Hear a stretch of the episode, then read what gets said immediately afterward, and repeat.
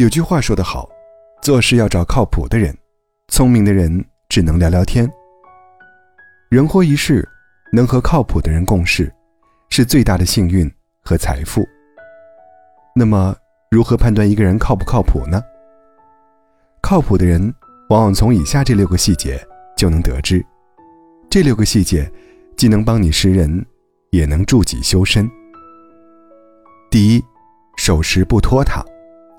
康德曾说：“无论是对老朋友还是对陌生人，守时就是最大的礼貌。”判断一个人是否靠谱，看他守不守时就知道了。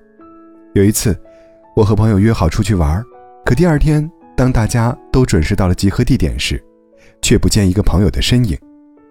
我打电话给他，才得知他睡过头了。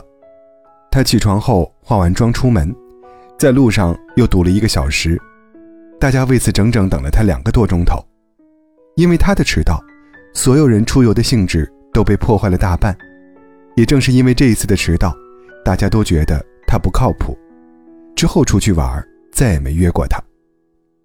鲁迅先生说：“生命是以时间为单位的，浪费自己的时间就等于慢性自杀，浪费别人的时间等于谋财害命。守时是待人最基本的礼貌和尊重。”不守时的人通常是自私的，他们不会考虑自己的拖沓会给别人添麻烦。真正靠谱的人都是守时的人，他们始终会把和别人的约定放在心上。第二，不占小便宜。不知道你有没有遇过这种情况：和同事一起出去吃饭，总有一个人到了买单的时候就离收银台躲得远远的，要不就借口上厕所。别的同事帮他垫付了以后，也不及时把钱还给对方。他们总是抱着一种侥幸心理，以为时间长了对方就会忘记。曾国藩家书中就曾提到，人际交往中有九不交，其中一条就是好占便宜者不交。爱占便宜的人自私自利，人缘自然不会好。爱占便宜的人只看得到蝇头小利，在金钱面前。容易做出超出底线的事。真正靠谱的人，他们宁可吃亏，也不会做有伤感情、有损道德的事。在他眼中，人品比金钱重要，良心比利益可贵。第三，收到会回复。知乎上有这样一个问题：哪些行为看似很微小，却能暴露一个人的情商？很赞同一条回答：收到请回复。生活中。很多人应该都遇到过这种情况：一条信息发出去之后，就石沉大海了。收到回复，看似是一件很小的事，却能看出一个人是否靠谱。团队工作中，靠谱的人一定会及时回复消息，因为他们深知不及时反馈汇报会影响工作进度和计划安排。生活中，靠谱的人无论在哪儿，都会及时和家人报备。不会让家人担心。凡是有回复的人，才是靠谱的。第四，不在人后说闲话。《增广贤文》中有云：“常说是非者，定是是非人。”郎平曾被记者逼问：“你为什么会与前夫离婚？是他做了什么不好的事吗？”他思考了一会儿说：“离婚，难免有个人情绪在。他是孩子的爸爸。”我不想做伤害他的事情，因为我有很多渠道发声，而他没有，所以无论我说什么，对他都不公平。他是一个非常好的父亲，女儿也一直是他照顾，他做得很好了，女儿非常喜欢和他一起生活。不避人之美，不言人之过，这才是一个靠谱的人。有句话说得好，逢人不说人间事，便是人间无事人。越靠谱的人，越懂得三缄其口。他们说话有分寸，做事知轻重，总是能轻松应对生活中的各种难题。第五，不轻易许诺。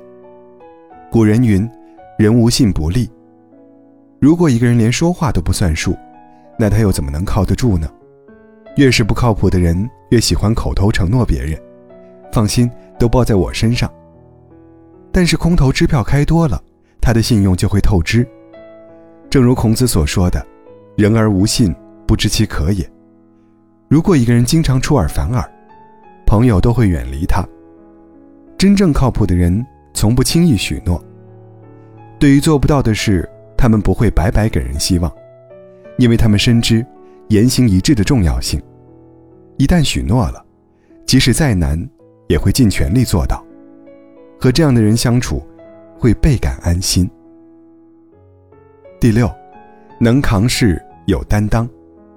有这样一个故事：公司的一个项目出现了问题，负责这个项目的主管害怕担责任，一直在等上级下命令，迟迟不肯启动补救措施，最终错过了最佳补救时间，导致项目彻底失败。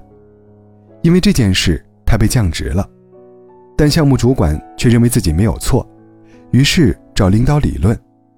领导只给他说了一句话：“你最大的错误就是没有担当责任的勇气，所以你不适合在这个位置上了。”古人云：“事不避难，义不逃责。”不靠谱的人只会推卸责任，而有担当的人从不逃避责任，他们会在第一时间去找解决事情的办法。他们就像大山一样沉稳，任何时候都让人觉得靠谱。记得有人说，如果找一个词，包含对美好的所有期待，那一定是靠谱。靠谱的人，或许不是会说漂亮话的人，但一定是言而有信的人；或许不是能力最强的人，但一定是负责任、有担当的人。靠谱的人，或许不是关系最亲密的人，但一定是能给你安全感的人。往后。让我们只与靠谱的人相交，自己也做一个靠谱之人。